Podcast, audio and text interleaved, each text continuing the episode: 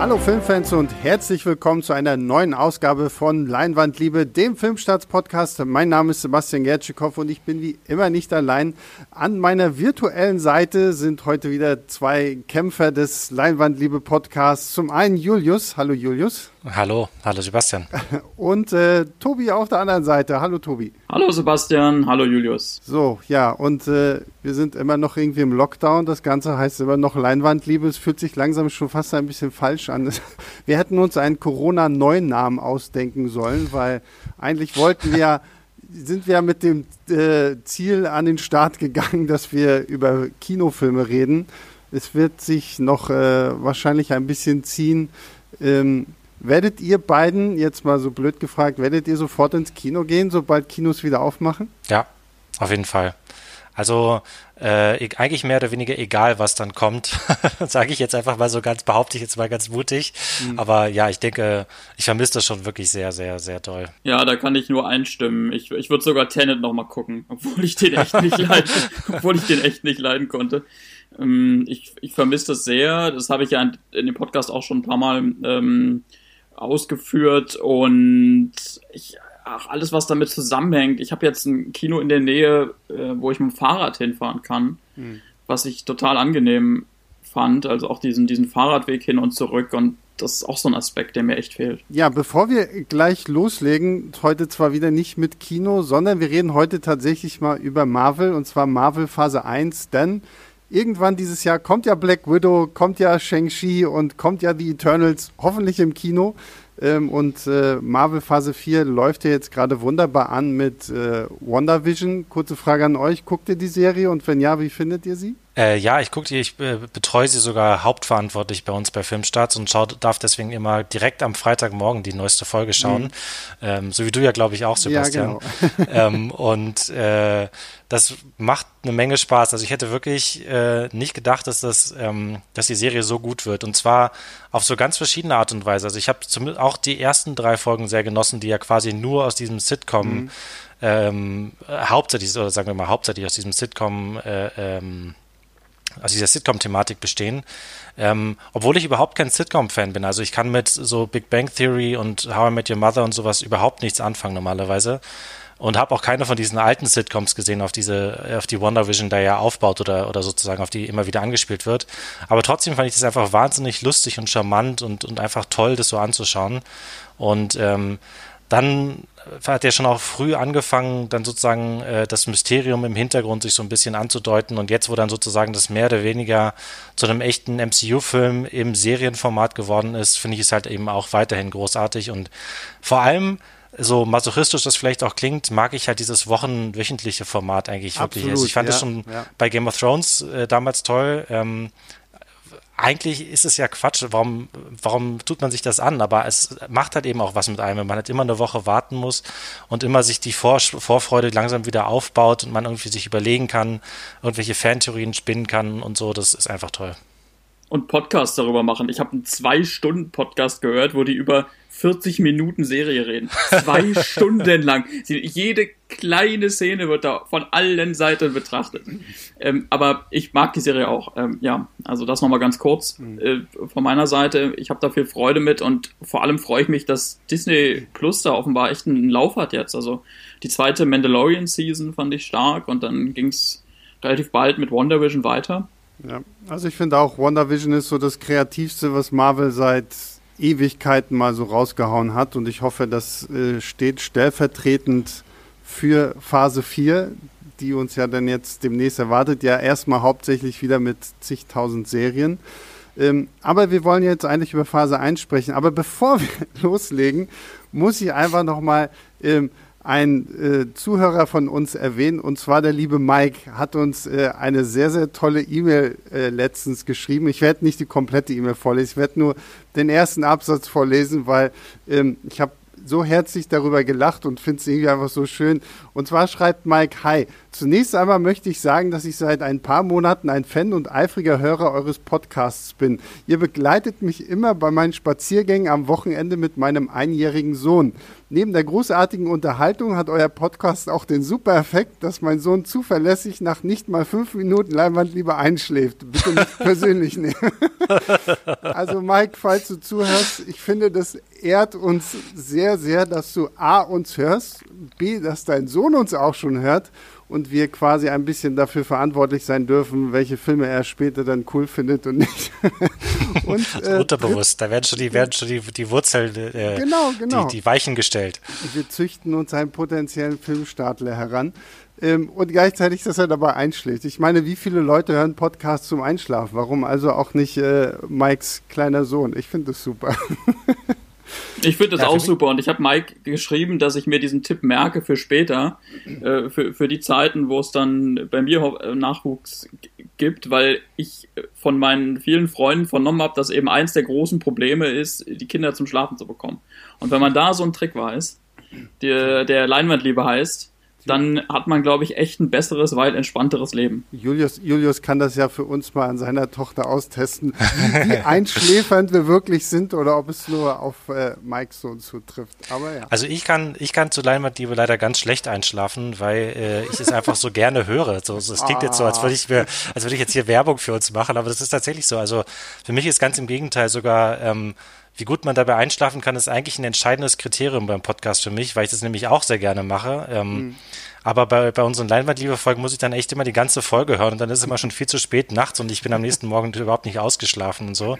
Ähm, aber schön, dass es schön, dass es funktioniert bei dem einjährigen Sohn. Also für alle da draußen, wir haben Julius kein Geld gegeben, wir haben ihm auch keine Schläge angedroht. Er hat das aus freien Stücken so gesagt. Und das finde ich sehr, sehr gut. Okay, so, jetzt haben wir eine lange, lange Vorrede gemacht. Fangen wir jetzt mal an äh, mit Marvel Phase 1. Wir hatten uns ja so ein bisschen vorgenommen, dass wir es irgendwie schaffen, bis Black Widow mal ins Kino kommt. Hoffentlich, hoffentlich, hoffentlich. Dass wir alle Phasen irgendwie mal durchgehen. Und ich weiß, äh, Tobi und Julius, ihr beide habt quasi schon ein bisschen vor mir ja irgendwie äh, rein zufällig gleichzeitig damit angefangen, irgendwie die ganzen Marvel-Filme nochmal zu schauen. Was war für euch da so der ausschlaggebende Grund zu sagen, okay, jetzt gucke ich mir den ganzen Quatsch nochmal von Anfang bis Ende an? Also zum einen Struktur im Alltag. Es ist irgendwie jetzt in dieser Lockdown-Corona-Zeit so, ich meine, das, die Tage verschwimmen total und da, ähm, weiß ich nicht, da gibt mir das irgendwie so, so ein bisschen Halt zu wissen, welche Filmreihe ich mir jetzt vornehme. Eine davon ist eben die Marvel Cinematic Universe Reihe. Und das andere ist, die Filme, über die wir jetzt ja reden, das sind ja die ersten, die gemacht wurden, über zehn Jahre her, dass die im, gestartet ist, die Reihe, die sind halt schon ganz schön anders als das, was man heute sieht, zumindest meiner Meinung. Auch ja, was man heute absolut. aus der Reihe sieht. Und von der Warte aus gesehen ist das auch interessant zu schauen, ähm, was damals möglich war, was heute nicht mehr möglich ist und äh, warum das so ist. Hm. Also bei mir war es auch ganz einfach äh, wirklich die, die Zeit, die ich dafür jetzt mal hatte, ausnahmsweise im Lockdown. Also ich hatte es schon immer vor, wollte es schon immer mal gemacht haben. Ähm, und hatte einfach nie die Zeit dafür. Und jetzt ging es halt einfach mal und äh, hat mich eigentlich auch äh, in dem Sinne fast gefreut, dass ich das nicht mehr geschafft habe. Äh, ich bin jetzt hier auch schon durch mit, mit der kompletten, mit der kompletten Reihe. Ich habe jetzt, ähm, also bevor wir jetzt die erste Folge aufnahmen, das hatte ich gestern, nee, vorgestern noch äh, Spider-Man Far From Home geguckt. Ähm, weil ich tatsächlich mal alle Filme auch relativ nah beieinander sehen wollte. Also ich glaube, ich hatte tatsächlich alle tatsächlich schon mehrmals gesehen, mindestens zweimal, aber ich wollte halt mal echt alle Filme ähm, im Abstand von, sagen wir mal, es waren jetzt, glaube ich, im Endeffekt waren es jetzt zwei Monate, ähm, mhm. die, ich, die ich gebraucht habe. Habe das auf der Zielgeraden etwas rausgezögert, ähm, aber ich wollte halt mal wirklich alle Filme relativ nah beieinander gesehen haben. Und es war auch tatsächlich ein ziemlich äh, ähm, befriedigendes äh, Experiment. So, na, ziemlich hat sich, haben sich nochmal neue Zusammenhänge gegeben und so und, und mal, man betrachtet es einfach anders, als wenn man die Filme im Abstand von einem Jahr oder anderthalb oder so im Kino sieht oder irgendwie so. Ja, bei mir war es jetzt auch tatsächlich bei, bei sehr, sehr vielen, gerade von Filmen aus Phase 1, war es so das zweite Mal erst, dass ich die geguckt habe, irgendwie so. Also ich okay, habe, wow. glaube ich, erst so ab Phase 2 halt schon irgendwo hier und da mal ein paar von den Filmen häufiger dann auch irgendwie zu Hause geschaut oder so. Aber Grase, Gra, Grase, Grase Phase, gerade Phase 1, ähm, ähm, war noch sowas, wo ich da gar nicht so krass hinterher war. So. Und äh, deswegen mal jetzt so meine zweite Frage, weil ich habe letztens so überlegt, ähm, ich glaube, mein erster Phase 1 Film war halt auch so ein bisschen dafür verantwortlich, wie ich dann so diese ganze Struktur von Marvel gesehen habe. Deswegen mal erstmal die Frage an euch beide. Was war denn der erste MCU-Film, den ihr im Kino geschaut habt? War es schon direkt Iron Man von 2008 oder seid ihr erst irgendwie später eingestiegen? Ich bin ziemlich sicher, dass es bei mir Iron Man, Iron Man war. Hm. Hm, ich weiß es noch sehr genau. Äh, wir müssen vielleicht noch kurz sagen, Phase 1 heißt äh, von Iron Man bis Avengers, ne? Genau. Genau, also Phase 1, ich, ich liste sie einmal kurz auf, weil ich weiß, wir werden einfach hier irgendwie zwischendurch. Also wir hatten Iron Man 2008, dann The Incredible Hulk, auch 2008. Damals war noch Edward Norton unser Bruce Banner. Dann hatten wir 2010 Iron Man 2, dann 2011 Thor, dann, ich blätter mal kurz hier um, Captain America 2011 und dann 2012 der große erste Knall mit äh, Marvels The Avengers. So, damit sind wir mal so kurz alle Filme durch. Und ähm, mein erster Marvel-Film, den ich im Kino gesehen habe, war nämlich Iron Man 2. Und ah, ähm, ja. Das ist, glaube ich, immer so, so dieser Punkt, wo ich auch mit meinem lieben Freund und Kollegen Yves von Moviepilot immer so ein bisschen anecke, weil er ist ein absoluter Tony Stark-Fan und auch Iron Man-Fan und ähm, auch jetzt beim Rewatch, ähm, ich habe so das Gefühl, die Tatsache, dass ich mit Iron Man 2 angefangen habe, hat mir nicht sehr dabei geholfen, diese Figur irgendwie so super zu finden, wie sie alle anderen Leute super finden. Und ich weiß, das ist jetzt vielleicht ein bisschen schwer zu schlucken für alle Tony Stark-Fans, aber ähm, von Phase 1 ähm, fand ich die Iron Man-Filme beide tatsächlich mit am schwächsten. Wie seht ihr das? Oh, krass. Äh, also ich mag den ersten Iron Man sehr, sehr gerne, aber ich finde ihn nicht so großartig, wie sehr, sehr viele andere Leute tun und vor allem finde ich den zweiten im Vergleich zum ersten Iron Man nicht so schlecht, wie viele Leute das immer sagen. Mhm. Ich finde die eigentlich beide eigentlich gleich gut mit unterschiedlichen Stärken und Schwächen ähm, aber eigentlich komplett auf einem Niveau und nicht so, dass der erste jetzt ein absolutes Meisterwerk wäre und der zweite, so wie man das häufig liest, irgendwie so als das ungeliebte Stiefkind äh, des MCU mhm. gilt so ein bisschen. Für mich ist der erste Iron Man nach wie vor der beste Film der ganzen Reihe. Wow. Das äh, okay. ist eine Meinung, die sich jetzt auch sozusagen nochmal bestätigt. Ich bin jetzt nicht nochmal ganz durchgekommen bis, bis heute, aber es sieht danach aus und ich ich finde, das ist ein absolut formidabler Auftakt und eben auch ein Film, der für sich genommen sehr gut funktioniert. Hm. Also, also separiert von den anderen betrachtet. Bei, also ich muss erst erstmal muss ich Julius zustimmen, dass ich tatsächlich Iron Man 2 schlechter in Erinnerung hatte, als es tatsächlich ist. Also ich fand ihn jetzt so beim tatsächlich zweiten Mal gucken, äh, irgendwie doch ein bisschen unterhaltsamer. Einfach, aber man merkt dem Film natürlich trotzdem irgendwie so an, dass da noch so ein paar Sachen fehlen. So. Also äh, ich finde, man hätte aus äh, Mickey Rooks, Ivan Venko, der ja dann diesen Whiplash spielt, finde ich, da hätte man mehr draus machen können. Was mir jetzt beim zweiten Mal gucken richtig positiv aufgefallen ist, ist nach wie vor ähm, Sam Rockwell als Justin Hammer. Ja der halt Absolut so, großartig. Ja, also der halt so überspitzt halt auch spielt und so eigentlich so ein schönes Spiegelbild für Tony Stark liefert.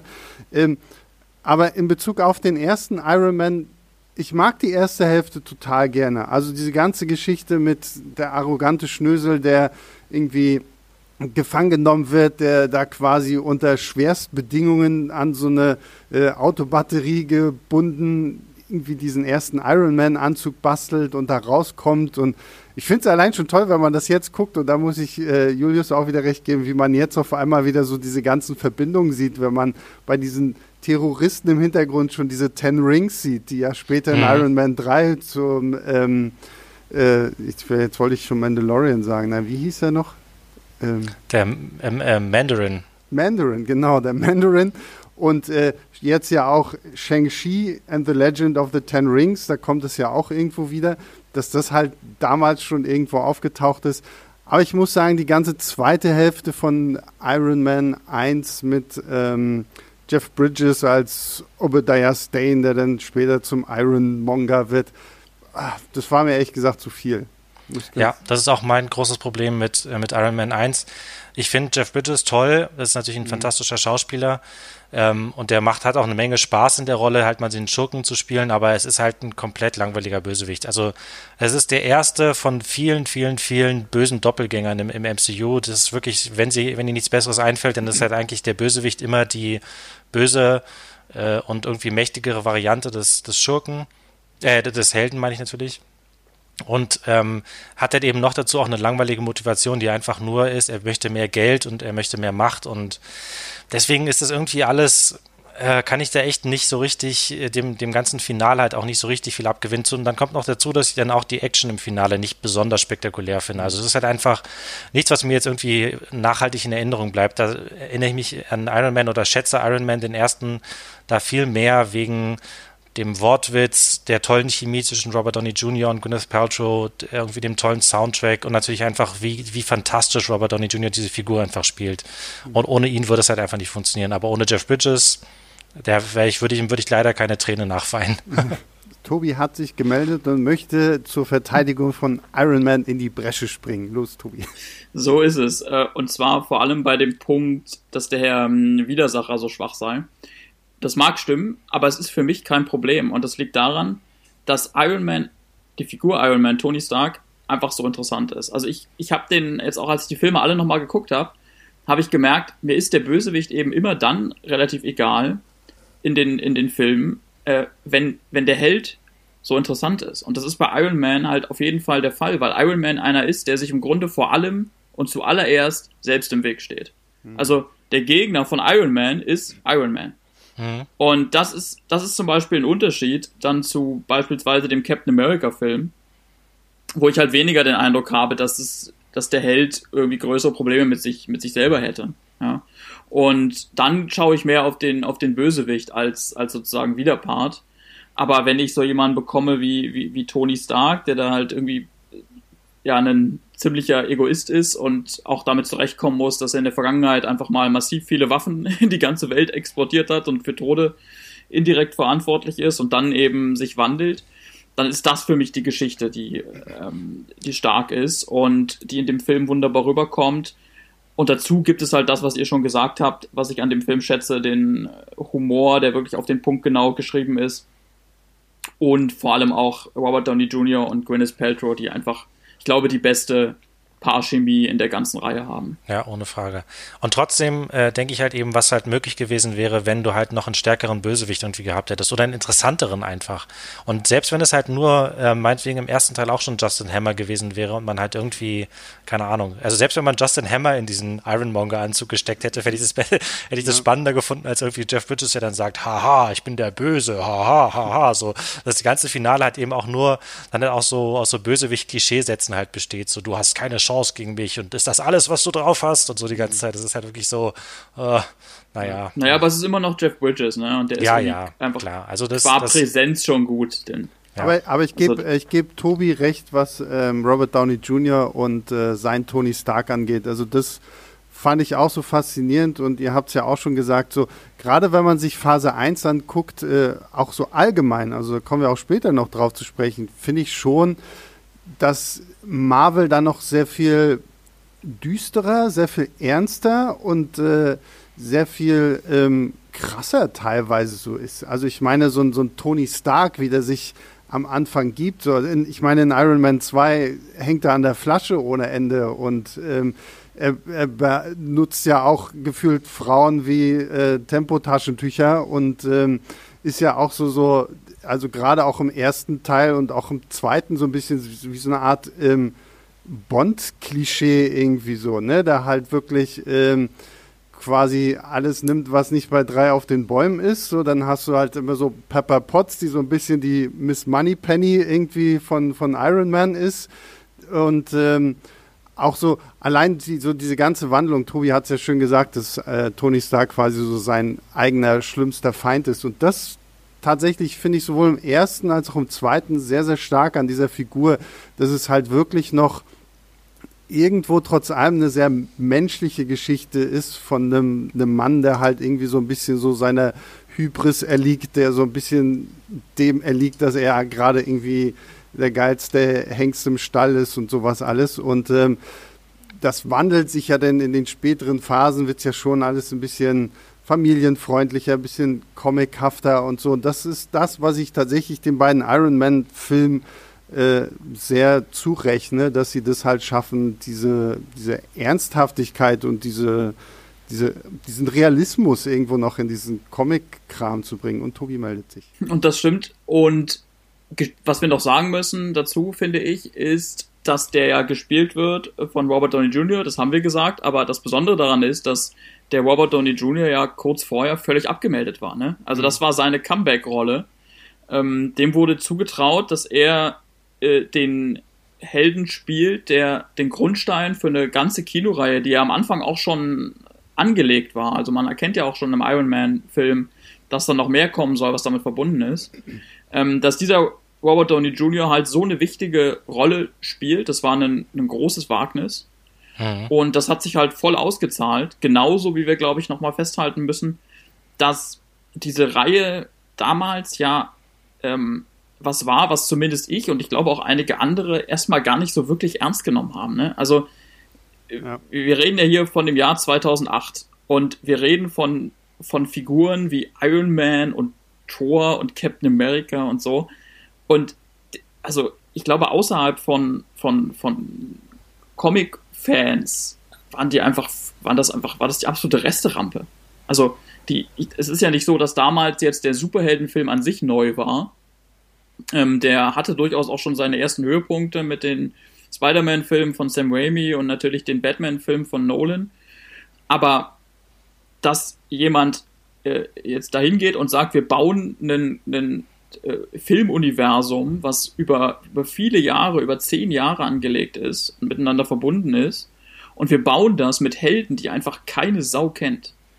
Das war ja. schon eine ziemliche Nummer. Und das kann man, das, das, das vergisst man halt heute, wo das absoluter Mainstream geworden ist. Also wo ironischerweise diese Figuren, die, die total außerhalb des Mainstreams standen, eben, eben Mainstream geworden sind. Da vergisst man, ähm, was das äh, damals ja für, für, eine, für eine Risikoleistung war. Ja, und was, genau, und was es halt vor allem auch für eine also man ist, die sind quasi echt schon mit einem, mit einem ziemlichen Handicap da reingegangen in diese, in diese ganze Nummer, weil der hat eben Spider-Man wahrscheinlich die bekannteste Marvel-Figur schlechthin, da lagen die Rechte bei Sony. X-Men, Wolverine, sowas, halt die, die quasi der nächstbekannteren Hälfte, äh, die nächstbekannteren Marvel-Figuren, da lagen die Rechte bei Fox. Und die hatten halt quasi wirklich nur noch so diese dritte, die Figuren aus der zweiten oder dritten Reihe und dann halt sowas wie Captain America, wo man halt irgendwie damals wahrscheinlich jeder gesagt hätte, was, was, wie soll man bitte eine Figur wie Captain America jemals außerhalb von, Amer von Amerika ja. halt irgendwie an den Mann bringen oder die Frau. Ähm, also das war echt, ja, so wie Tobias gesagt hat, echt ein großes Glücksspiel, was halt aber komplett ausgegangen ist. Und das kann man wirklich auch Kevin Feige, der der hauptverantwortliche Architekt des MCU ist, eigentlich nicht hoch genug anrechnen, dass er erst recht mit diesen in Anführungszeichen schwachen und unbekannten Figuren ähm, das trotzdem geschafft hat, einfach dieses unfassbar erfolgreiche Franchise aufzubauen. Hm.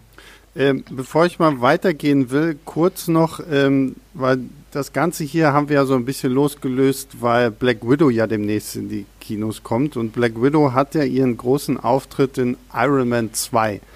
Das war 2010 und jetzt so 10, 11, 12 Jahre später bekommt sie dann endlich mal irgendwo so ihren eigenen Solo-Film, was ich persönlich ehrlich gesagt viel zu spät finde. Also gerade auch aufgrund der Tatsache, dass wir wissen, was mit ihr in Endgame passiert, finde ich es halt ein bisschen schade. Ich finde es generell einfach schade, dass Marvel da so lange drauf gewartet hat, ähm, ihr wirklich einen, einen eigenen Film zu liefern, weil wenn man so ein bisschen aus den Filmen ihre Backstory kennt, wie sie ja auch äh, verbandelt ist mit ähm, Clint Barton, Hawkeye in, in ihrer Vergangenheit, finde ich es echt sehr, sehr schade. Aber dafür muss ich umso mehr sagen, finde ich sehr, sehr cool, wie John Favreau sie damals in Iron Man 2 eingeführt hat, weil ich sage es jetzt einfach mal so, sie hatte die besten Action-Szenen in dem ganzen Film. Also dieser, dieser, dieser Kampf, wenn, wenn sie zusammen mit Happy Hogan, der ja gespielt wird von John Favreau, dem Regisseur,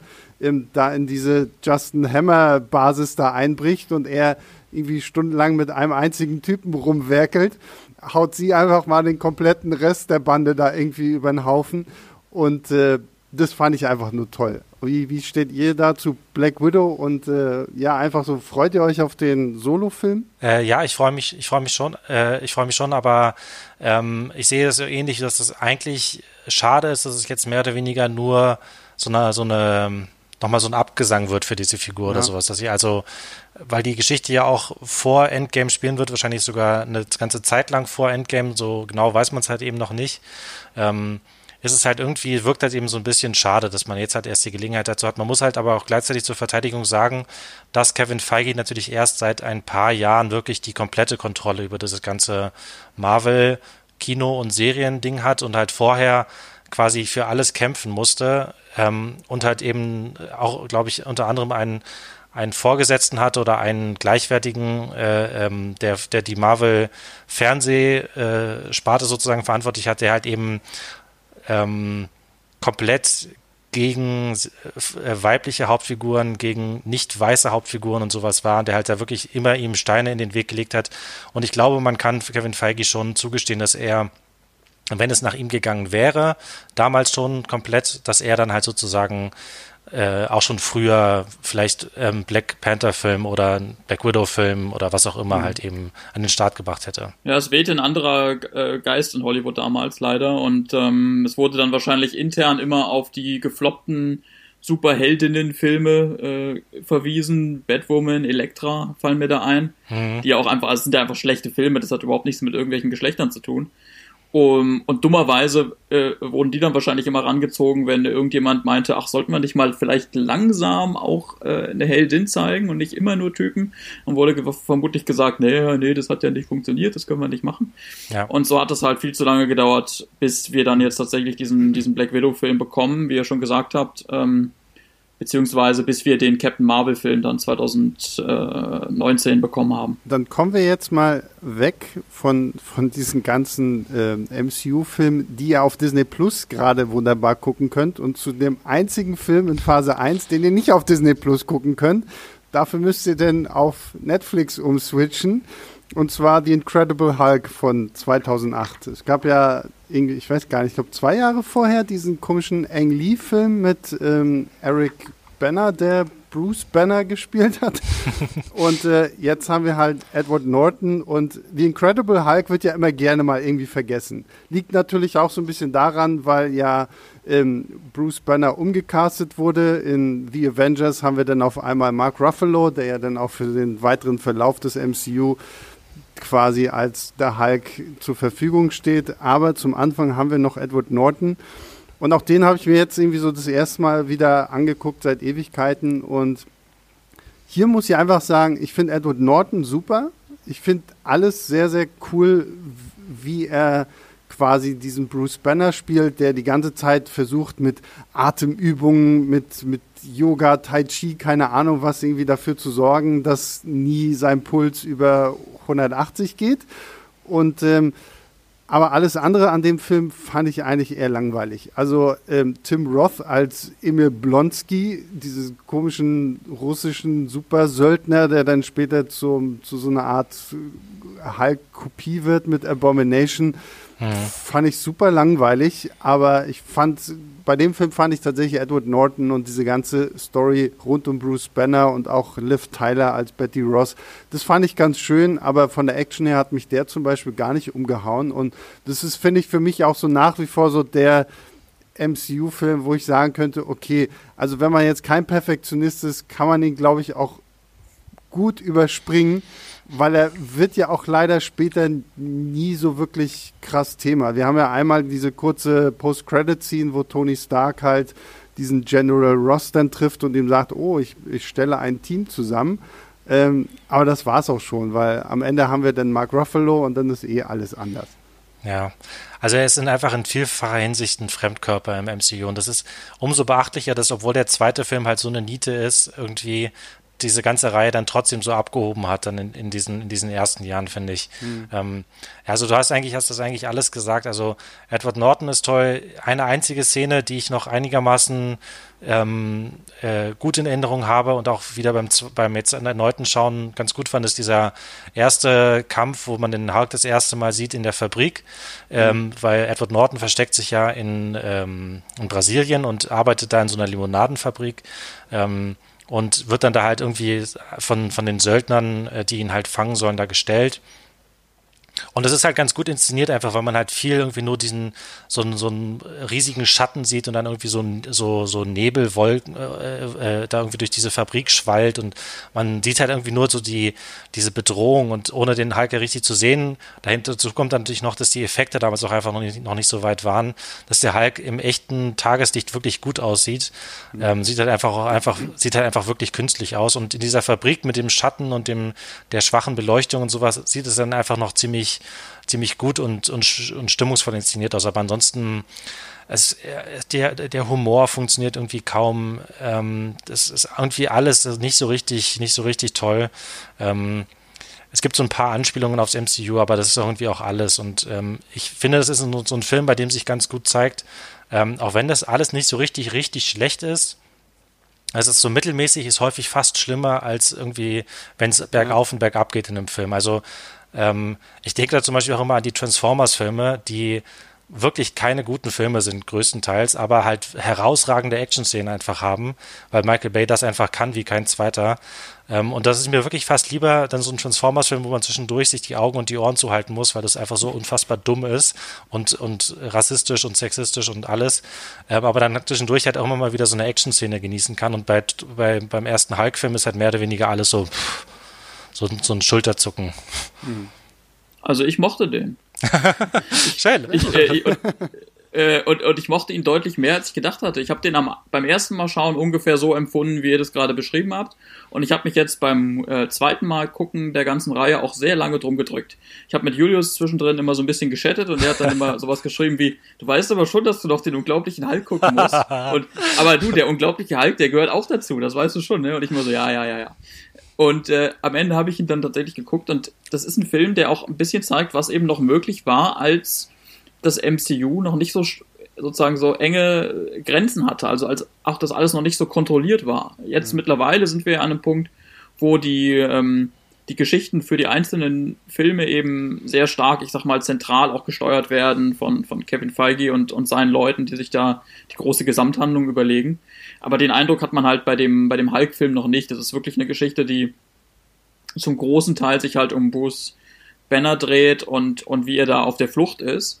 Und das fand ich ganz reizvoll, nämlich, dass es im Grunde wie so ein, ein bisschen wie so ein Roadtrip war. Also der, der Typ ist, der wird schon eingeführt als derjenige, der sich verstecken muss. Ne? Also der ist ja, wird ja gejagt und so. Und es endet damit. Also es gibt eigentlich keine wirkliche Entwicklung. Es ist einfach ein Film, wo er die ganze Zeit flüchtet vor sich selbst und, und vor, vom Militär und so.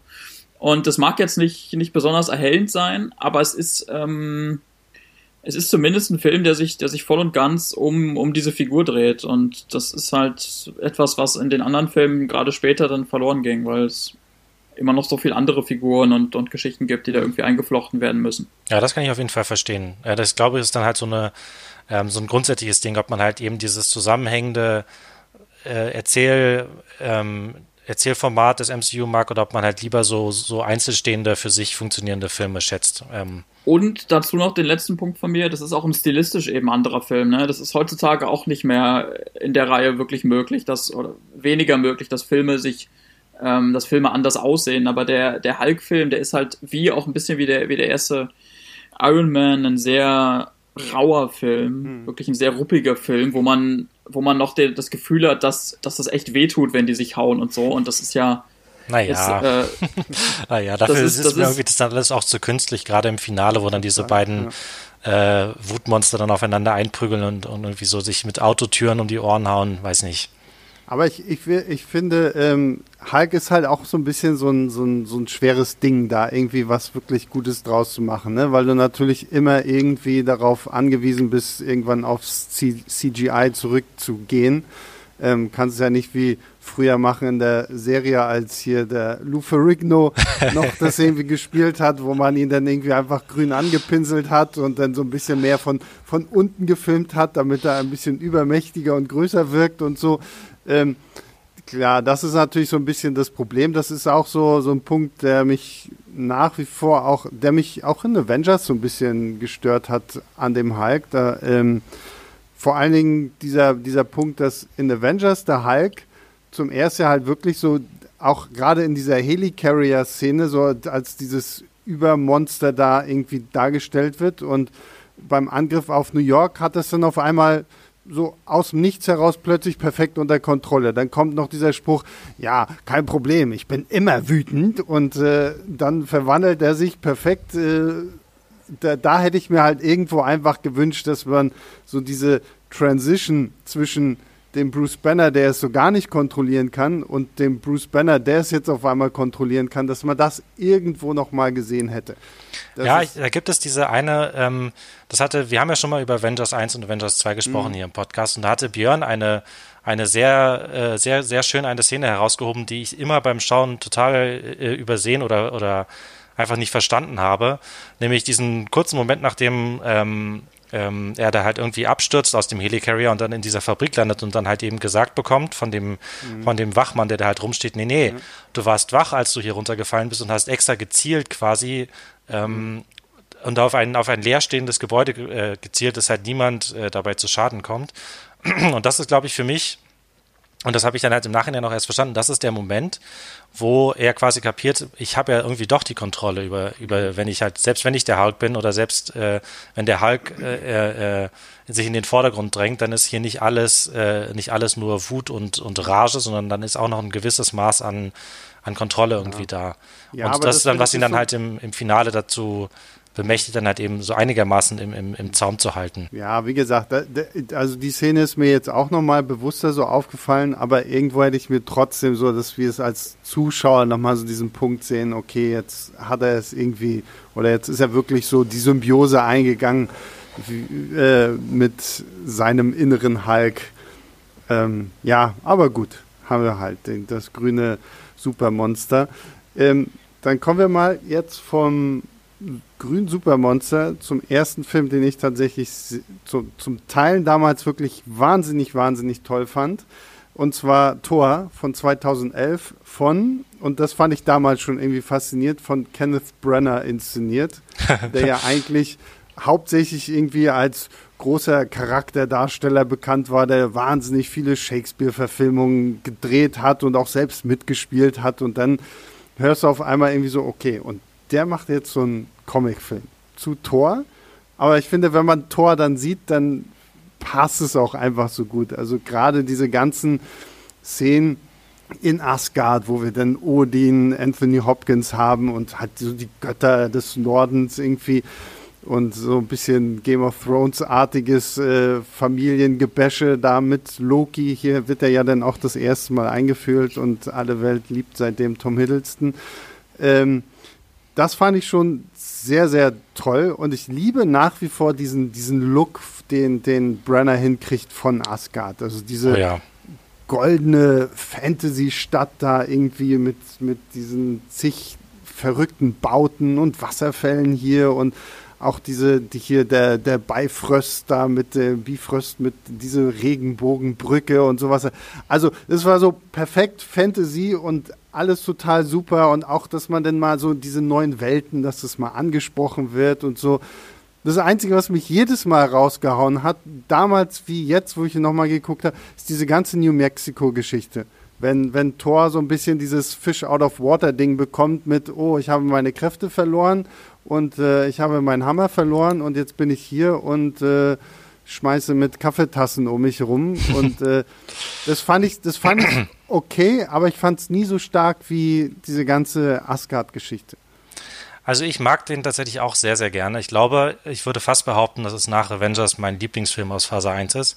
Ähm, und ich mag vor allem halt den auch trotz dieser New Mexico-Szenen oder vielleicht sogar vor allem deswegen, weil das halt auch einer von den Filmen ist, wo ich neben dem ersten Iron Man die stärkste äh, Charakterentwicklung äh, sehe. Mhm. Und das dazu trägt natürlich halt eben bei, dieses ganze, auch so ein bisschen dieses Fish out of water, aber eben dadurch entdeckt er halt eben auch, was die was die Menschen ausmacht, dass er nicht so viel besser ist, obwohl er halt eben irgendwie ein paar tausend Jahre alt wird und Superkräfte hat und sowas.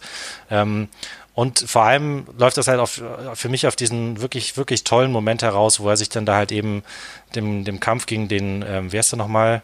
Äh, Destroyer. Ja. Genau, mhm. stellt und dann halt auch seine Kräfte wiederbekommt und sowas. Und das war für mich, glaube ich, wirklich die erste, die erste Gänsehaut-Szene im MCU, wenn, wenn man das so sagen kann. Also ähm, und jetzt auch beim erneuten Schauen fand ich es einfach wieder einen tollen Moment, wie der halt einfach sozusagen auch schwungvoll inszeniert und irgendwie mit, ähm, wie halt irgendwie alles auf, diese, auf diesen Moment hinausläuft und dann halt eben ist einfach so befriedigend dann halt, dann der hält und die Musik schwillt an und so. Das fand ich einfach toll.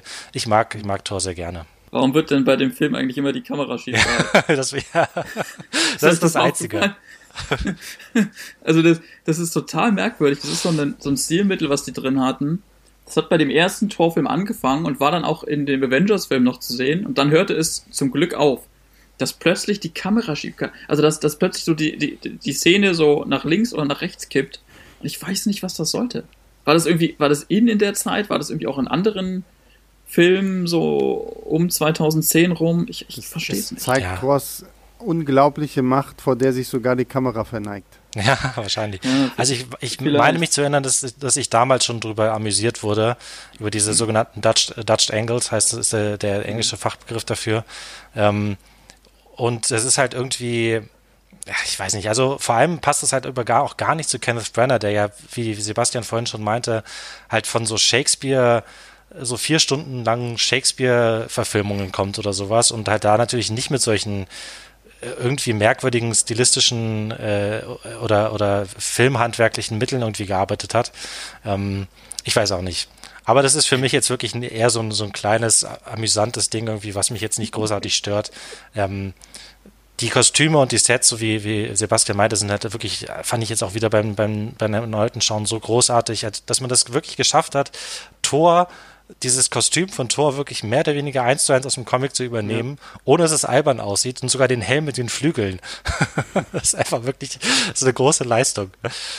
Naja, und der Film hat halt Humor, das ist wichtig. Ja. Also, ich glaube, wenn das die ganze Zeit in Asgard gespielt hätte, dann wäre das auch alles viel zu pathetisch geworden. Also zumindest für, für, meinen, für meinen Geschmack. Da hätte sozusagen eben dieser ähm, auch so ein bisschen ironische Gegensatz gefehlt. Deswegen gefällt mir dieses Fish Out of Water Ding, als er in New Mexico ist, im Unterschied zu Sebastian eigentlich äh, deutlich besser auch als, mhm. als die, die Szenen in, in Asgard. Ähm, zumal ich immer den Eindruck hatte, auch bei Tor 2 dann äh, und bei Tor 3 erst recht, dass diese ganze Asgard-Handlung da mit diesem Königshaus und so, das ist irgendwie alles immer so ein bisschen eher so die zweite Geige spielt in dem. Ja, in dem ich Film. liebe das. Also wie gesagt, also ich hätte hätte auch kein Problem damit gehabt, wenn das jetzt halt so ein etwas schwererer, wirklich Shakespearean-Film gewesen wäre, der halt so diese, diese Intrigen im Königshaus mit, mit Loki natürlich, der irgendwie ja hier auch dann seine Ränkespiele durchführt und, und ich meine, man hat ja immer so die Möglichkeiten dann auch noch diese verschiedenen Reiche da auszubauen. Also das fand ich immer so ein bisschen schade. Gut, es passt natürlich auch nicht so richtig ins MCU, da jetzt noch, keine Ahnung, dann könntest du eine Tor-Trilogie machen, wo er wirklich in jedes einzelne Land da irgendwie reist, in jedes einzelne der neuen Reiche. Ähm, aber das mochte ich schon sehr. Also ich will damit aber auch nicht sagen, dass ich New Mexico komplett scheiße fand. Also ich mochte auch diesen Humor. Ich fand auch ähm, sehr, sehr toll. Ähm, Natalie Portman erleben wir als äh, Dr. Jane Foster. Ähm, Darcy Cat Dennings, die wir jetzt endlich mal so ein bisschen in, in, in noch cooler in, in WandaVision haben, taucht ja da auch das erste Mal auf und ähm, auch, ist aber, äh, glaube ich, völlig überflüssig, oder? Für die Geschichte? Ja, sie ist halt im ersten ja, Tor. Ja, sie ist halt so, so, so, so, so, ein, so der, der Funny Sidekick zu, zu ja. Jane Foster. Also, ja. ja. das ist schon. Aber wie gesagt, ich, ich kann damit leben. Ich kenne viele, die sie gerade so ein Tor 1 und Tor 2 irgendwie gar nicht mögen, aber ich kann damit leben, weil ich sie tatsächlich irgendwo sehr lustig finde. Ich finde es allerdings aber auch schön, dass sie jetzt in WandaVision wirklich ähm, was bekommen hat, womit sie mehr schauspielern kann, als ja. das, was sie so in den bisherigen Filmen einfach hatte. Ja, und wo wir, wo wir äh, vorhin schon über die tolle Chemie zwischen äh, Gwyneth Paltrow und Robert Downey Jr. gesprochen haben, ich würde sagen, auf Platz zwei der MCU-Paare, wenigstens in Tor 1, auf jeden Fall Chris Hemsworth und Natalie Portman, die auch, finde ich, sehr, sehr toll zusammen funktionieren. Ähm, im, äh, ohne jetzt zu weit vorauszugreifen, weil das ist ja Phase 2, in Tor 2 ist es dann etwas weniger, aber das lag mhm. dann auch daran, glaube ich, dass Natalie Portman da nur noch ähm, quasi ihren Vertrag erfüllt hat, die ja, ähm, ich glaube, ziemlich, ziemlich deutlich gemacht hatte danach, dass sie lieber eine Frau als Regisseurin gehabt hätte beim zweiten Teil und da halt eben auch ein weiterer von den Konflikten, der sich da hinter den Kulissen abgespielt hat, dann äh, sie halt dann eben nur noch äh, gesagt hat, okay, ich hab, ich hab halt hier, muss halt diese Rolle spielen, aber bin jetzt irgendwie hier nicht mit meinem ganzen Herzen mehr dabei. Ähm, Im ersten Teil finde ich die beiden aber wirklich toll zusammen. Das funktioniert einfach sehr glaubwürdig und sehr, sehr spaßig. Ich find, das ich ist find, gut für dich, Julius, dass das bei dir angekommen ist. das also, ist ja so eine Empfindungssache. Also. Ja, ja. Hm. Äh, ging's, also ich fand es so, ja? okay, ehrlich gesagt, mit, mit ihr so. Ich finde, die schönere Beziehung in Tor 1 haben für mich einfach äh, Loki und Thor. Also ich finde diese, diese, diese Bruderbeziehung finde ich ja wirklich sehr toll und äh, Tom Hiddleston, der ja vor dieser ganz, vor dieser Rolle als Loki ja eigentlich auch äh, kaum größer bekannt war irgendwie. In, in, ich glaube, er hat ein bisschen Theater gespielt und irgendwelche TV-Filme oder sowas, aber Loki ist ja also auch so seine, äh, sein Aufstieg ins, ins Star-Sein. Ähm, das fand ich sehr, sehr toll. Also so Loki und ähm, Thor ist immer noch so eins so der Lieblingspärchen, die ich in, in, in, im MCU gerne sehe, wenn sie sich irgendwie kabbeln, wenn sie sich streiten und da finde ich auch, allein in dem Film sieht man schon sehr schön, dass Loki nie so wirklich so der, der, der reine Schurke ist, aber auch nie der Held, so, sondern dass er halt wirklich irgendwie so irgendwo da mittendrin ist und deswegen, ich bin auch schon sehr gespannt, die, die Loki-Serie von Disney Plus kommt ja demnächst oh ja. auch. Ähm, das denke ich mal dürfte das nächste große Highlight werden wahrscheinlich, weil ich weiß nicht, wie Falcon and the Winter Soldier so sein wird, aber auf Loki freue ich mich sehr und Loki fand ich damals auch wirklich sehr, sehr toll. Also bin ich nach wie vor sehr froh, dass sie auch so, ein, so einen tollen Schauspieler einfach für diese Rolle gefunden haben, der so das so wunderbar mit jeder Geste, mit jeder Mimik irgendwie rüberbringen kann. Ja, dem Lob kann ich mich auch nur voll und ganz anschließen. Also Tom Hiddleston absolut großartig, vor allem, weil er halt eben nicht so ein 0815 Schurken spielt. Es ist in den Comics auch ein bisschen anders teilweise, wo halt einfach halt, vor allem am Anfang, äh, Loki halt einfach wirklich nur der Muhaha, der fiese Streichespieler, ja. der halt die ganze Zeit halt irgendwie nur ähm, also nicht, die Avengers, äh, der, der, der Superbösewicht, der die Avengers halt irgendwie auf die Probe stellt. Und da gab es ja dann auch am Anfang viel, ich glaube, steht auch in unserer Kritik auf Filmstadt, dass das halt irgendwie dieser Brüder-Twist und dieses, äh, das halt irgendwie auch so was Shakespeare-haftes hat und deswegen natürlich mhm. auch Kenneth Branagh irgendwie ganz gut auf den Regiestuhl passt. Muss man jetzt auch nicht viel zu, zu viel drauf rumreiten. Das ist immer noch ein Superheldenfilm, ähm, was jetzt gar nicht äh, irgendwie negativ gemeint sein soll. Ich bin ja ein großer mhm. Fan. Aber von Shakespeare ist das schon noch ein Stückchen entfernt, sagen wir mal so. Klar, absolut.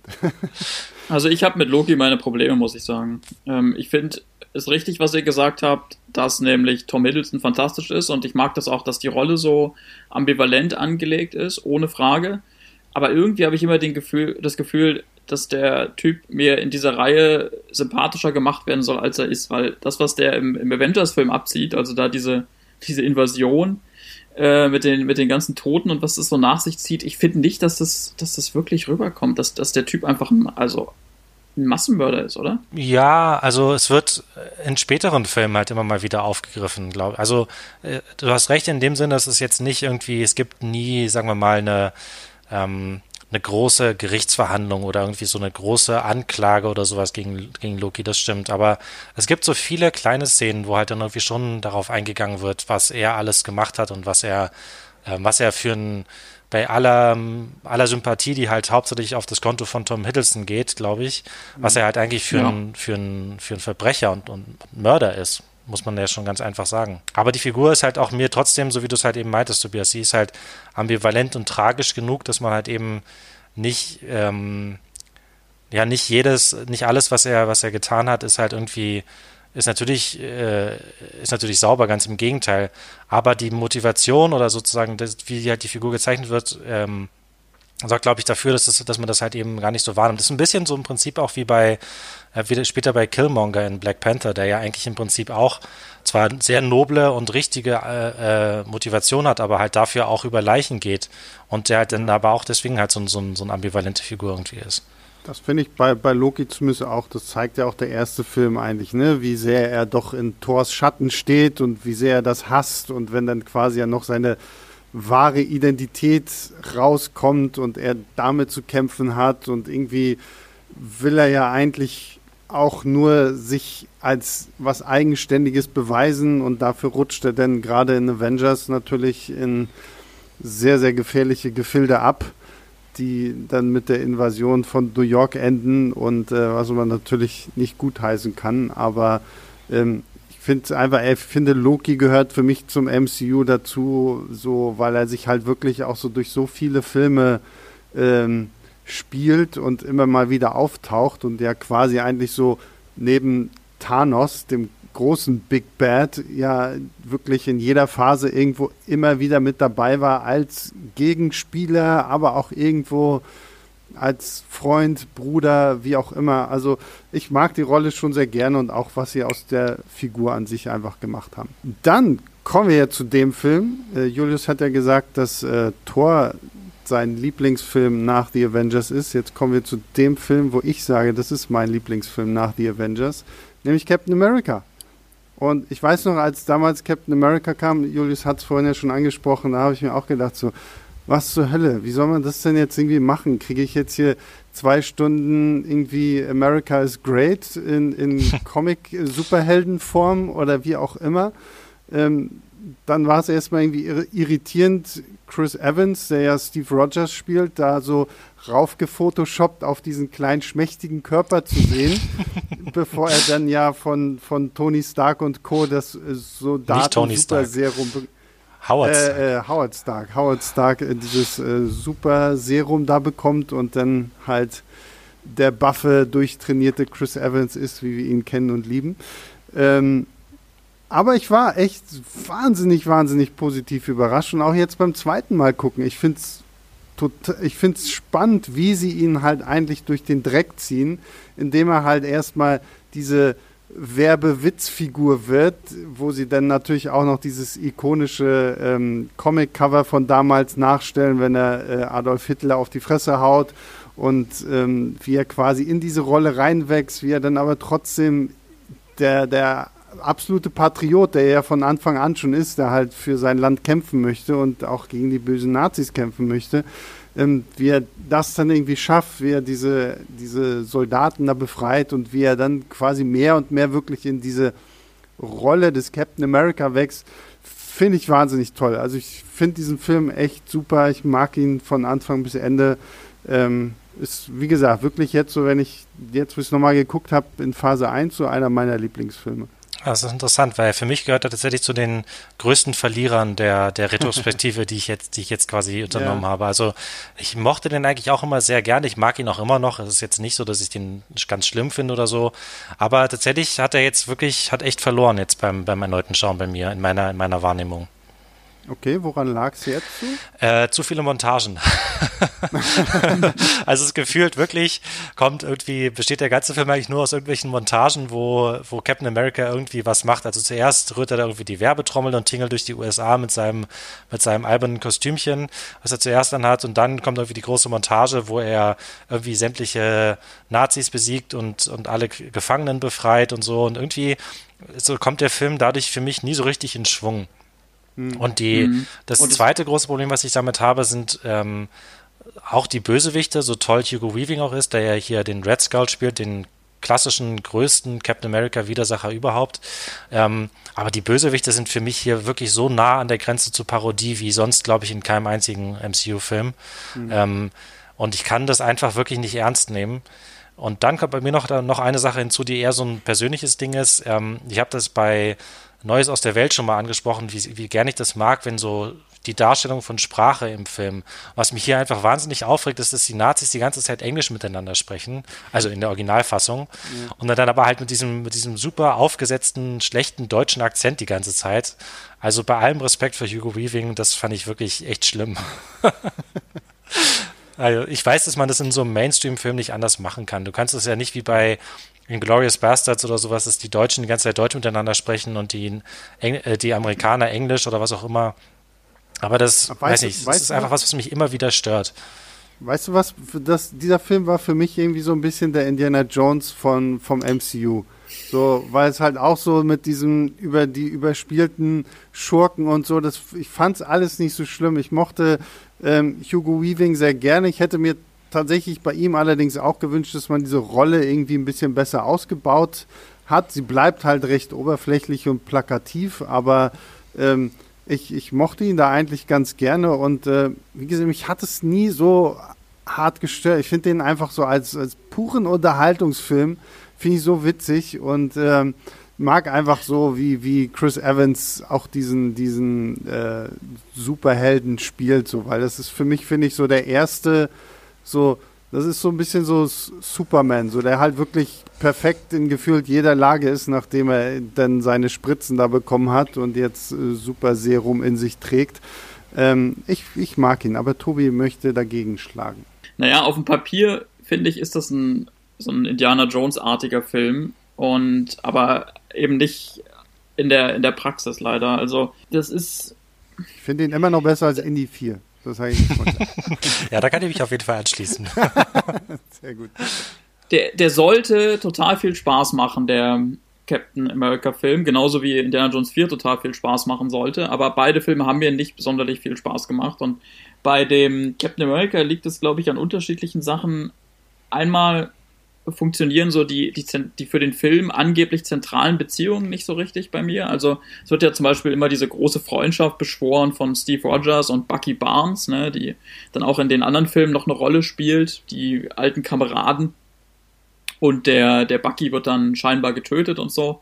Äh, Spoiler.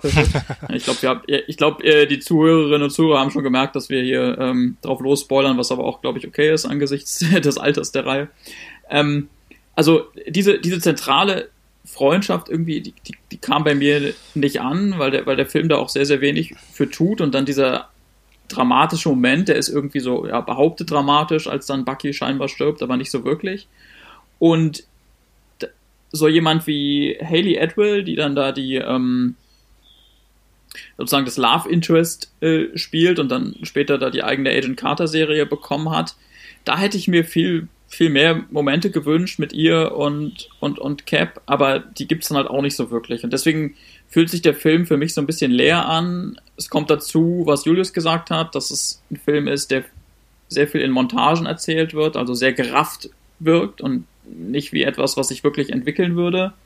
Und er ist vom Look her auch einfach potthässlich. Also, Na, das, ich, so den Look mag ich tatsächlich. Also ich, das ist halt so ein bisschen dieses Pseudo- äh, alte mit diesem so etwas farbentsättigt und so ein bisschen so ein bisschen so also ausgewaschen ne? ja ausgewaschen so ein bisschen äh, äh weich, weich gezeichnet aber das mag ich eigentlich weil das das dann auch so ein bisschen abhebt von vom restlichen MCU ähm, weil es ja auch aber, zeitlich in einer ganz anderen Ära Genau, das, das, deswegen, deswegen passt es halt irgendwie auch. Das fand auch, ich ja. eigentlich auch ganz gut. Ja. ja.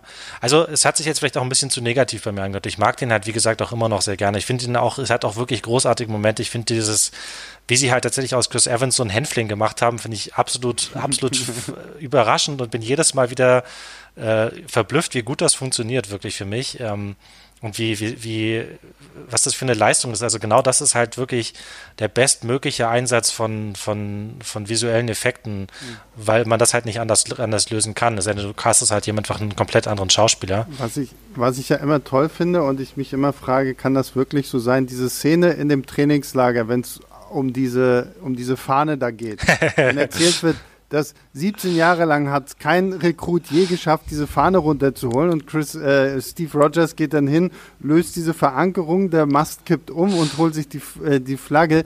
Wollen Sie mir wirklich sagen, dass er der einzige Mensch in 17 Jahren gewesen ist, der mal clever genug war zu sagen, na okay, vielleicht müssen wir ja gar nicht hochklettern. Naja, wenn die anderen Soldaten, die da halt bislang in diesem Trainingslager waren, dann halt alles eher so, so stumpfe Kampfmaschinen waren, dann kann man das irgendwie schon, kann man das schon verstehen.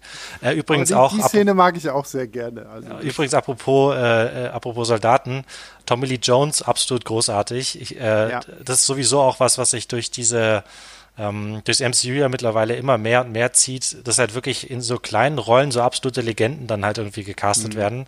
Und übrigens genauso fantastisch Stanley Tucci, der den, der den deutschen Wissenschaftler spielt, ähm, Erskine, ja. Dr. Erskine, glaube ich. Ähm, und der übrigens im kom kompletten Kontrast steht zu diesen, zu diesen Nazi-Bösewicht-Parodien, die halt so Hugo Weaving und Co. halt abliefern. Ja. Und das ist eine absolut tolle Figur, der halt eben auch in, in so einer wirklich tollen Szene in, in Captain America dann halt irgendwie auch äh, erzählt, ähm, dass er halt selber dass, oder dass die Nazis, äh, glaube ich, so formulierte das als allererstes quasi ihr eigenes Land angegriffen haben, bevor sie die ja. anderen angegriffen haben ja. und halt eben unter anderem halt ihn auch äh, ins Exil getrieben haben. Ähm, und das ist eine, wirklich eine tolle Figur, die Stanley Tucci, der auch ein fantastischer Schauspieler ist, hat auch einfach wirklich ganz, ganz, ganz, ganz viel Wärme und, und, und irgendwie Tiefe verleiht, obwohl er halt nicht viele Szenen hat. Ja. Und was ich auch sagen muss, wo wir jetzt schon äh, Nebendarsteller loben, Dominic Cooper als Howard Stark finde ich mhm. auch sehr, sehr toll. also ich meine, ich liebe Dominic Cooper eh. Ähm, also für alle da draußen, guckt euch Preacher auf Amazon Prime an, die Serie. Ich finde, da ist er wirklich die coolste Socke der Welt. Ähm, und das mochte ich, ihn mochte ich da als Howard Stark auch sehr, sehr gerne. Da sieht man aber auch, was, was Comic-Verfilmungen dann 2011 schon auch für einen Stand hatten, ne? wenn da solche Größen wie, wie, wie Stanley Tucci oder Tommy Lee Jones ja. für so Nebenrollen gewonnen werden konnten in einem Film, der einfach fucking Captain America heißt. Also. Beziehungsweise Captain America The First Avenger natürlich Na, auf Deutsch. Ja gut, so hieß er ja dann hier bei uns auf Deutsch in Anführungszeichen. Genau. Ne? Ähm, ja, dann würde ich sagen, kommen wir zu dem Film, der es alles abgeschlossen hat, nämlich 2012 Marvels The Avengers von Joss Whedon mit allen bisherigen Superhelden, die wir kannten, die sich zusammenschließen. Und ähm, ja, wie, wie war damals so euer Erlebnis im Kino? Könnt ihr euch noch daran erinnern, wie ihr den Film äh, aufgenommen habt? Oh ja, oh ja. Das war ein Kinoerlebnis, was ich wirklich nicht vergessen werde. Das äh, war so ein, so ein Fan-Event, zu dem ich äh, damals eingeladen wurde. Ich glaube über Filmstarts, wo wirklich sich die Nerds versammelt hatten, so mhm. schön kostümiert. Ne? Dann rannte da so ein Tor rum mit so einem großen Hammer und natürlich gab es einen Captain America. Und äh, auch der Iron Man flog nicht, aber lief durch die Gegend. Und das war so eine richtige, also du hast vorher schon so die, die Vorfreude gemerkt. Und es war ja nicht so, dass man irgendwie davon sicher ausgehen konnte, dass dieser Film gelingt. Ne? Also mhm. zu, äh, Joss Whedon war damals als, als Regisseur von, von Serien sehr beliebt, aber hatte ja in der Größenordnung noch keinen Film gemacht.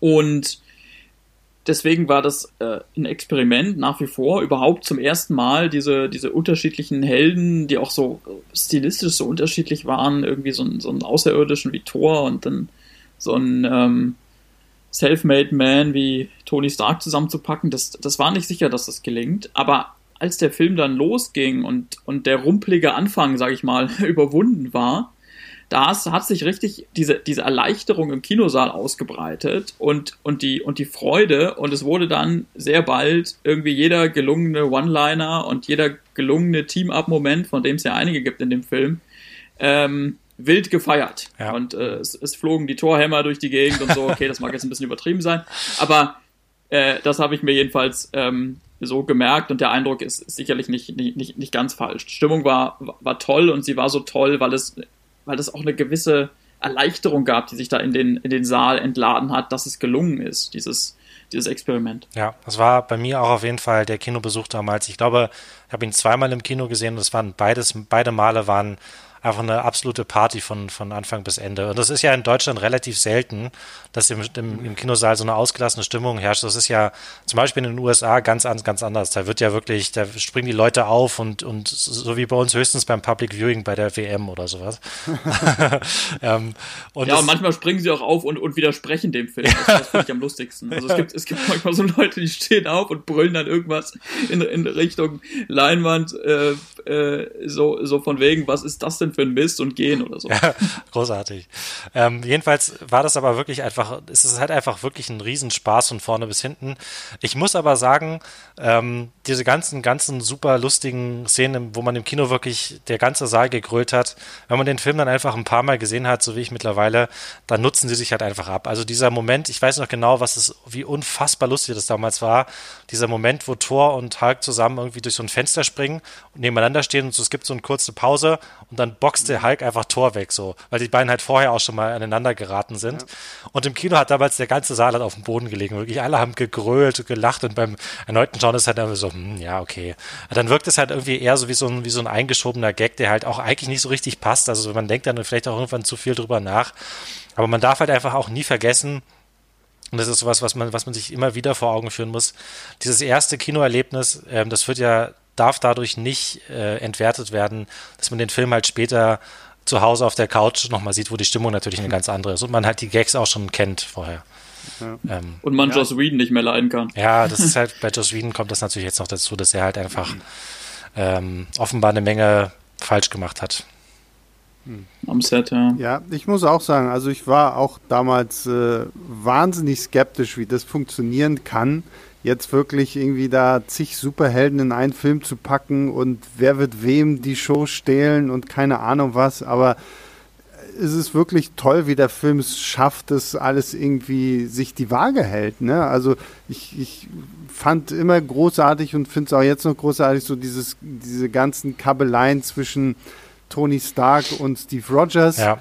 Ähm, dann auch äh, Tonys Freundschaft ja zu Bruce Banner, wo er ja quasi endlich mal jemanden hat, der, den er als intellektuell ihm gegen ebenbürtig ansieht.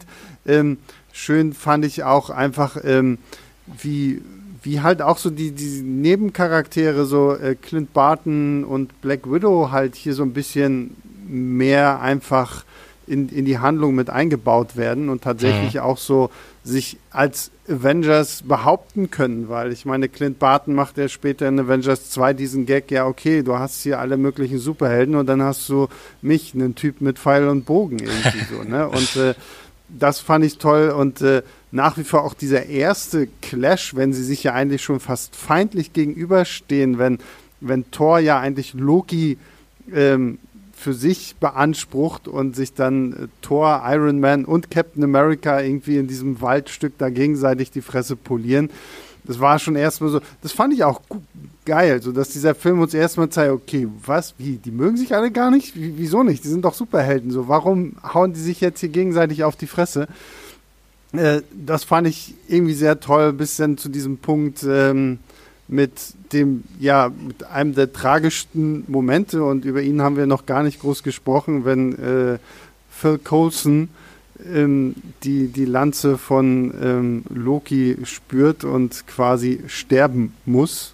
Und wir alle wissen ja, dass es im Marvel Cinematic Universe keine großen Konsequenzen gibt. Er taucht natürlich nach seinem mysteriösen Trip nach Hawaii, wie es ja in Agent Shield. Oder? Haiti, Haiti stimmt ich weiß gar nicht, Hawaii oder Haiti. Oder keine Tahiti? Ja, auf, auf, jeden Fall war er ja irgendwo im Urlaub und dann taucht er jetzt auf einmal wieder in Agents, Shield, Agents of Shield auf. Ähm, aber ja, also ich fand den Film damals klasse, weil er wirklich jede Erwartung, die ich hatte, komplett übertroffen hat. Und ich finde ihn auch jetzt, ich, wie gesagt, habe jetzt, glaube ich, den habe ich jetzt, glaube ich, zum dritten oder vierten Mal geschaut. Ähm, und ich finde ihn immer noch super. Also ist für mich immer noch die Nummer eins von Phase 1, ähm, weil wirklich, finde ich, auch wenn sich manche Witze vielleicht ein bisschen abgenutzt haben, aber er hat immer noch eine schöne Dynamik einfach. Ja, auf jeden Fall. Und er ist, er, er ist eben auch ein, ein zentraler Film, nicht nur wegen seiner Geschichte, sondern weil er eben auch darüber entschieden hat, dass das MCU überhaupt in der, in der heutigen Form äh, weitergehen konnte. Ne? Also ich glaube, wenn der Film misslungen wäre, mhm. wenn es eben nicht, nicht gelungen wäre, die Helden gleichsam so gut interagieren zu lassen, aber auch eben die Spannung rauszuarbeiten, ähm, wenn der einfach, wenn er überladen gewesen wäre zum Beispiel oder ähm, wenn, wenn, wenn die Figuren alle nur so nebeneinander gestanden hätten, aber es kein, kein wirkliches Mit- oder Gegeneinander gegeben hätte. Also kurzum, wenn das Ding ähm, ja, ein, Flop geworden worden wäre, ja. vielleicht gar nicht mal vom Umsatz, aber vom, vom Empfinden und von der ähm, von dem, wie die Kritik ihn aufgenommen hat, dann bin ich nicht sicher, ob das, ob das danach so wirklich weitergegangen wäre mit der Reihe. Also das, das war schon, schon ein Punkt, wo der Schlag sitzen musste. Absolut. Und, ja. und, und er hat gesessen und es ist äh, nicht zuletzt ähm, der, der, der Verdienst von Joss Whedon. Ähm, wie gesagt, mittlerweile muss man den ähm, Mann äh, äh, kritisch sehen von dem, was, was äh, jetzt ent, enthüllt wurde, auch schon über Jahre, aber jetzt nochmal kürzlich gesammelt, ähm, wie er sich gegenüber seinen Mitarbeiterinnen und, und Mitarbeitern verhalten hat am, am Set von, von Buffy vor allem jetzt über, über Justice League wissen, äh, über, über Avengers wissen wir nichts, aber ähm, die Kritik richtete sich eben gegen sein Verhalten bei Buffy und Angel und, und, und Justice League. Ähm, aber davon unabhängig ist, ist das, was er, was er hier als Regisseur und, und Autor geleistet hat, halt äh, weg, wegweisend für die, für die Reihe. Ich würde sagen, vor allem als Autor, weil einer von den, von den anderen kleineren Kritikpunkten, die ich habe, die, an die ich mich ja noch sehr gut erinnere, damals, als der Film äh, rausgekommen ist. Da hat, hat man das ein paar Mal so gelesen, dass der irgendwie so, so eine TV-Optik oder sowas habe. Und da muss ich sagen, tatsächlich jetzt, wenn man ihn nicht im Kino schaut, wo ich ihn jetzt nochmal zu Hause auf dem Fernseher gesehen habe, da ist irgendwie was dran. Und es liegt nicht nur daran, dass es ja. einer von den wenigen Filmen ist, der halt im 16 zu 9, also nicht dieses komplette Breitbildformat hat, wo man auf dem Fernseher oben und unten einen schwarzen Balken hat, sondern der halt wirklich das komplette, den normalen Fernseher komplett ausfüllt. Ähm, das ist auch irgendwie einfach so, wie das Ganze gefilmt ist. Und das ist ganz erstaunlich daran, weil halt eben Joss Whedon das auch später bei Avengers 2 halt einfach davon nichts mehr übrig ist eigentlich. Aber es muss dann halt wirklich daran liegen, dass er das der erste große Film war, den er gemacht hat. Und den hat er halt dann mehr oder weniger so inszeniert und so filmen lassen, wie es halt bei einer TV-Episode oder sowas halt der Fall wäre. Und das ist so ein bisschen was, was mich auch man, man, natürlich sind die Effekte herausragend größtenteils und ähm, man, das ganze Spektakel, was da abgebrannt wird auf der Leinwand, ist natürlich nicht, nicht zu vergleichen mit einer normalen TV-Serie, vor allem nicht aus der Zeit oder so, vor allem nicht sowas, so aus der, aus der, aus der, aus Wiedens Hochphase mit Buffy und sowas, wo dann halt eben, wenn solche Action-Szenen wie in Avengers nie zu denken gewesen wäre. Aber es ist halt schon auf eine Art und Weise gefilmt, die so ein bisschen an, an Fernsehen erinnert und das ist auch so ein kleiner äh, äh, Wermutstropfen für mich. Ja, gerade im Vergleich zum zweiten Film. Ja. Ne? Ich habe den ähm, jetzt gerade erst nochmal geschaut, den Age of Ultron, und äh, wie du gesagt hast, das ist nicht nur das Bildformat, das halt äh, im zweiten Film eben das typische Kinoformat ist, wo man jetzt zu Hause äh, die Balken hat und beim ersten halt das ganze Bild ausgefüllt wird, sondern es ist auch sind Einstellungen der, der Kamera zum Beispiel, es ist auch der, der Fluss in den Action-Szenen, ja, der ist jetzt äh, am Ende von Avengers 1 schon toll, wenn die in New York gegen die Alien-Invasion kämpfen und dann so die Kamera da geradezu äh, vogelwild an den einzelnen Helden vorbeifliegt und so, aber das ist halt innerhalb des des ersten Films sozusagen ein inszenatorischer herausstechender Moment mhm. und beim zweiten Film sieht jede verdammte Action-Szene im Grunde so, ja, genau. so aus. Und ich, wie gesagt, mich, ich, mich stört das ehrlich gesagt gar nicht so. Also der Look, wie gesagt, ich, für mich ist es ein Comicfilm, der kann ruhig halt auch mal so ein bisschen. Also ich erwarte jetzt halt kein, bei, bei allen MCU-Filmen, ich erwarte nie irgendwie jetzt das äh, optisch krasse Meisterwerke oder so. Das haben wir, glaube ich, auch in dem Sinne jetzt noch nicht so gehabt. Dafür sind wir aber auch, glaube ich, im falschen Genre und bei den falschen Filmen irgendwie. Deswegen stören mich solche Sachen eigentlich gerade beim MCU so gut wie gar nicht. Ähm, aber gut, dass wir drüber gesprochen haben. naja, es fällt halt auf. Also gerade wenn man jetzt die Filme nochmal guckt, deswegen kann ich das auch unseren Hörerinnen und Hörern nur empfehlen, wenn sie die Zeit haben und das Genre mögen, das nochmal zu machen. Dann fällt halt eben auf, dass diese Filme der ersten Marvel-Phase, jetzt Iron Man äh, bis Avengers, dass die halt stilistisch untereinander schon deutlich uneinheitlicher sind, aber eben auch verglichen mit dem, was jetzt so ab, keine Ahnung, 2015 ab äh, Avengers 2 oder so passiert ist. Ne? Mhm. Also das ja, ist, aber das, das du, würde ich merkst, dem halt nicht vorwerfen, weil wie nee, nee, es ja jetzt schon gesagt haben, ist es halt einfach eine Entwicklung. Und in der ersten ja, genau. Phase, hast du ja selber gesagt, Tobi, war man sich ja noch nicht mal klar, ob das wirklich in eine zweite Phase geht. Und alles hing letztendlich von diesem einen Film ab. Und ich meine, danach war ja wahrscheinlich auch für Kevin Feige äh, zu sagen, okay, ich brauche jetzt 200 Millionen Budget, ähm, wahrscheinlich überhaupt kein Problem. Das wird jeder sofort unterschrieben haben, weil sie gesagt haben, ah, Kevin Feige, unser Mann, ja, hier, was brauchst du noch? Ja, und hier, du bekommst den Schauspieler und du bekommst den Regisseur. Also ich glaube einfach, Phase 1 war halt wirklich noch so ein bisschen, so, ein bisschen, ähm, so diese Testphase. Ne? Ja. Also es gibt, wir haben halt die unterschiedlichsten Filme von diesem äh, Captain America Abenteuer Kriegsfilm Ding über Thor, der ja so ein bisschen Fantasy Sci-Fi ist, bis hin zu Iron Man, der so diesen Batman-Vibe irgendwie so mit sich bringt. So, und das hat man da einfach irgendwo alles noch irgendwie sehr stark ausprobiert. Und das merkt man natürlich dann in der zweiten Phase, wenn auch ganz andere Produktionsmaßstäbe einfach da sind. Mhm. Aber ich, ich, ich, glaube auch, dass die erste Phase für mich immer so einen besonderen Platz äh, auch haben wird. Ich habe das jetzt auch beim erneuten mhm. Schauen wieder gemerkt. Es liegt bestimmt daran, dass es halt einfach die, damit alles angefangen hat, dass das die ersten Schritte waren, die ersten Filme. Und irgendwie mag ich diese, so, so, so, Tobias hat das ja vorhin irgendwie rau und, und ungehobelt oder irgendwie sowas genannt, mhm. ähm, oder, oder noch nicht so richtig poliert oder sowas. Ich mag das aber halt irgendwie auch und, und auch so diese, diese ganze, diese ganzen ersten Filme haben irgendwie, selbst den, den Hulk-Film kann ich da so zumindest ein bisschen mit einschließen, die haben irgendwie so einen ganz besonderen, so einen ganz besonderen Stellenwert für mich. Und ähm, ja. auch das, was ich jetzt irgendwie an Avengers kritisiert habe, das sind alles, für mich alles nur so kleinere Mäkeleien, im Großen und Ganzen gehört er auf jeden Fall zu meinen allerliebsten Filmen überhaupt und vor allem auch zu meinen allerliebsten MCU-Filmen. Und auch jetzt beim erneuten, beim, weiß ich, fünften oder sechsten Mal, wo ich den jetzt gesehen mhm. habe, fand ich den wieder großartig, die Action-Szenen, die, die, die Heldenmomente, der Wortwitz, diese großartige Szene, wo Natascha Loki auf dem, äh, äh, äh übers Ohr haut, den, mhm. den äh, Gott des, äh, des, der Täuschung und der, der, der Lügen halt einfach so genial aufs Kreuz legt. Absolut großartig. Ja. Ich, ich liebe den Film sehr. Wie war es denn eigentlich damals? Wusstet ihr, wer das in der Post-Credit-Scene ist? Oder musstet ihr danach auch erstmal googeln, Marvel, lila Typ? Fragezeichen. Ich hatte keine Ahnung. Ich bin ja, ich gehöre zu den Zuschauern, die ähm, mit den Comics nicht äh, aufgewachsen sind. Für mich waren diese ganzen Heinis da, also er hat es ja schon gesagt, die Captain America und, und Thor und so, das, das waren ja, Figuren, ich glaube, die habe ich tatsächlich über die Arbeit dann bei Filmstarts kennengelernt. Mhm. Ne? Und insofern, ja, ich hatte, ich wusste nicht, wer das, wer das ist, dieser äh, Thanos, dieser äh, lila Homer Simpson im Alter. ähm, und äh, hat mich aber auch noch nicht so groß interessiert, weil ich auch selber erstmal, ich musste mich auch in den Film erstmal mit der Idee anfreunden, dass es wirklich, dass sie es wirklich ernst meinen, das alles als eine Riesenerzählung zu machen.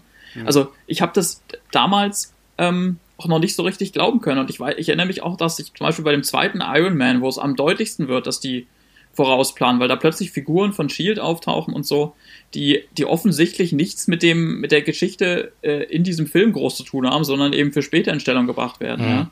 Da habe ich das zum ersten Mal so wirklich gemerkt. Das war ja keine Post-Credit-Szene jetzt, sondern das war einfach im Film. Und damit musste ich auch erstmal so ein, so ein, so ein Stück weit warm werden. Und da habe ich dann auch, ja, äh, auch bei den Post-Credit-Dingern gar nicht so sehr, ähm, gar nicht so sehr drauf geachtet. Und jetzt im Rückblick mhm. wiederum klar, muss man feststellen, äh, Thanos, der dann eben in Avengers 3 und, und 4 sozusagen im ersten großen Finale der Reihe als Obermods wichtig wird, der wurde halt schon ganz am Anfang vorbereitet. Und hat halt schon von Anfang an auch im Hintergrund immer so ein bisschen die Fäden gezogen. Ob jetzt ein ganzer Plan so sinnvoll gewesen ist, äh, einen Infinity-Stein, den nämlich im Zepter herzugeben, um möglicherweise einen ja. anderen Infinity-Stein zu bekommen, darüber kann man auch streiten. Ich glaube ja, ich glaube ja immer noch, ähm, da haben wir jetzt, da habe ich äh, letztens mit Yves vom Movie Pilot auch drüber geredet. Ich glaube, die, den war damals, als sie das gemacht haben, noch gar nicht bewusst, dass sie sagen, ja, in dem Zepter ist jetzt auch ein Infinity-Stein. Ja, denke ich, denk ich tatsächlich der ja, auch. Der ist ja dann auch, der ist ja dann auch noch blau und das ist ja aber der Mindstone, der da drin ist, der ist ja dann gelb und ähm, also ich glaube, das haben die irgendwann so, okay, wie viele Infinity-Steine haben wir? Aha, okay, äh, wo haben wir die jetzt alle? Ah, komm, lass mal den Zepter da noch nehmen, dass wir irgendwie in Phase 1 hatten und sagen, da war auch schon so ein Ding drin. Ja, genauso im Prinzip wie ja auch mit dem, mit dem blauen Würfel, dem Tesseract, wo ja, glaube ich, ja. auch am Anfang niemand gedacht hatte, dass dann, dass da einer von den Steinen drin ist. Zumal es in den Comics ja, glaube ich, auch solche Cosmic Cubes gibt, die halt, glaube ich, genauso aussehen. Weiß ich jetzt, kann ich jetzt mhm. nicht, würde ich jetzt nicht meine Hand für ins Feuer legen. Aber das haben sie, ja. es ist halt so ein bisschen so, so, bei allem Respekt vor dem großen Masterplan, den Kevin Feige zumindest auch damals in Ansätzen schon hatte. Ja. Äh, es ist natürlich auch am Anfang und auch jetzt später immer noch. Ich meine, wie groß war die Aufregung bei Captain Marvel, weil der Film es gewagt hat, an zwei, drei Stellen der Kontinuität des MCU irgendwie so, so ein bisschen zu widersprechen oder sowas. Mhm. Ähm, und äh, es ist natürlich auch jetzt immer noch nicht alles aus einem Guss, alleine schon, weil da verschiedene Regisseure und Drehbuchautorinnen, mhm. was auch immer dran sitzen, die sich halt um die einzelnen Filme kümmern. Ja, die, die groben ja, Sachen sind halt da, ja. ne? Aber hier und da gibt es halt immer mal irgendwie. Aber das nehme ich der Serie. Äh, der Serie, siehst du, ich ja. schon Serie. Es ist für mich irgendwie wie eine Serie ja, genau. mit drei Staffeln.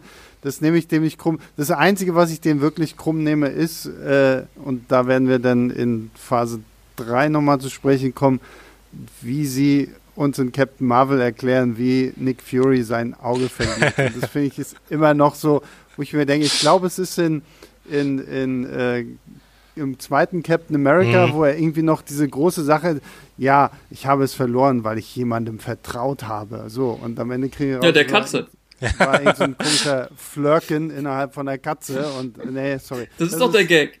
Nee, nee, das finde ich. Ich fand das total lustig, weil das ist, wenn du das dann mit dem Wissen guckst, wer diese, dieses Wesen ist, dem er vertraut hat, nämlich ein, ein monströses Alien in Form einer flauschigen Katze, dann wird das mhm. doch erst recht lustig. Da, red, da reden wir dann nochmal darüber, wenn wir bei Captain Marvel genau. angekommen sind. Ähm, ja, damit haben wir Marvel Phase 1 durch. Ähm, vielen, vielen Dank dafür. Und bei irgendwem bei euch klingelt es jetzt auch. Das ist, äh, es perfekt getimt. Julius, dein Paket ist da. Ja, es war bei mir, ich gebe es zu. Die große Ich wollte gerade, ich wollte äh, gerade sagen, ich wollte mir gerade aufschreiben, damit Sebastian das heimlich und leise rausschneiden kann, aber jetzt ist es zu spät. nee, vergiss es. Das ist halt, das ist, das ist halt immer noch der Homeoffice-Charme, ne? Es klingelt und klingelt und ich glaube, Julius muss da jetzt hingehen. Ähm, deswegen verabschiede ich mich auf jeden Fall schon mal von Julius. Vielen Dank, dass du wieder mit dabei warst. Sehr, sehr gerne. Es war wie immer ein großes Vergnügen. Ähm, äh, Tobi, dir auch vielen lieben Dank, dass du dabei warst. Gerne, Und, danke äh, euch. Für alle, die sich wundern, ja, wir werden natürlich auch schauen, dass wir über Phase 2 und Phase 3 reden. Äh, ich will mich jetzt noch nicht schon darauf festnageln, wann wir das machen, weil ich muss jetzt überhaupt erstmal anfangen, Phase 2 zu gucken, weil ich habe tatsächlich jetzt am Wochenende erst vor diesem Podcast äh, nochmal Avengers geguckt. Ich hinke meinen beiden Kollegen da ja ein bisschen hinterher. Julius ist ja schon komplett durch. Aber es kommen auf jeden Fall noch die Podcasts zu Phase 2 und Phase 3. Selbst wenn nächste Woche mysteriöserweise die Kinos wieder aufmachen. Ähm, aber auch das scheint ja noch nicht der Fall zu sein. Ähm, aber wir hoffen natürlich weiterhin drauf. Aber egal wie, ihr kriegt auch noch einen Podcast zu Phase 2 und Phase 3.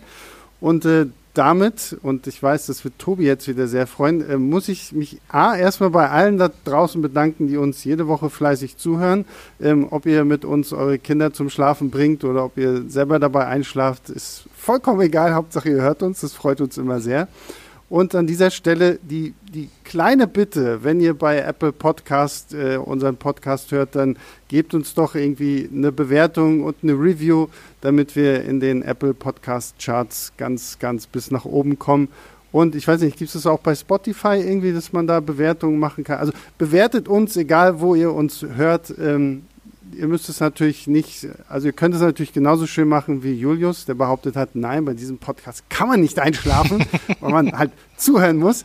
Ähm, das freut uns natürlich auch, aber wie gesagt, ehrliche Meinung dürft ihr hier äh, kundtun. Das könnt ihr übrigens auch per E-Mail machen an leinwandlieber.filmstarts.de, könnt ihr uns auch erzählen, ob wir eure Kinder zum Schlafen bringen oder wie auch immer. Freut uns immer sehr, wenn wir ein bisschen Fanpost bekommen. Und damit äh, höre ich auf zu sabbeln, verabschiede mich für diese Woche. Wir hören uns nächste Woche wieder. Bis dahin, macht's gut. Ciao, ciao.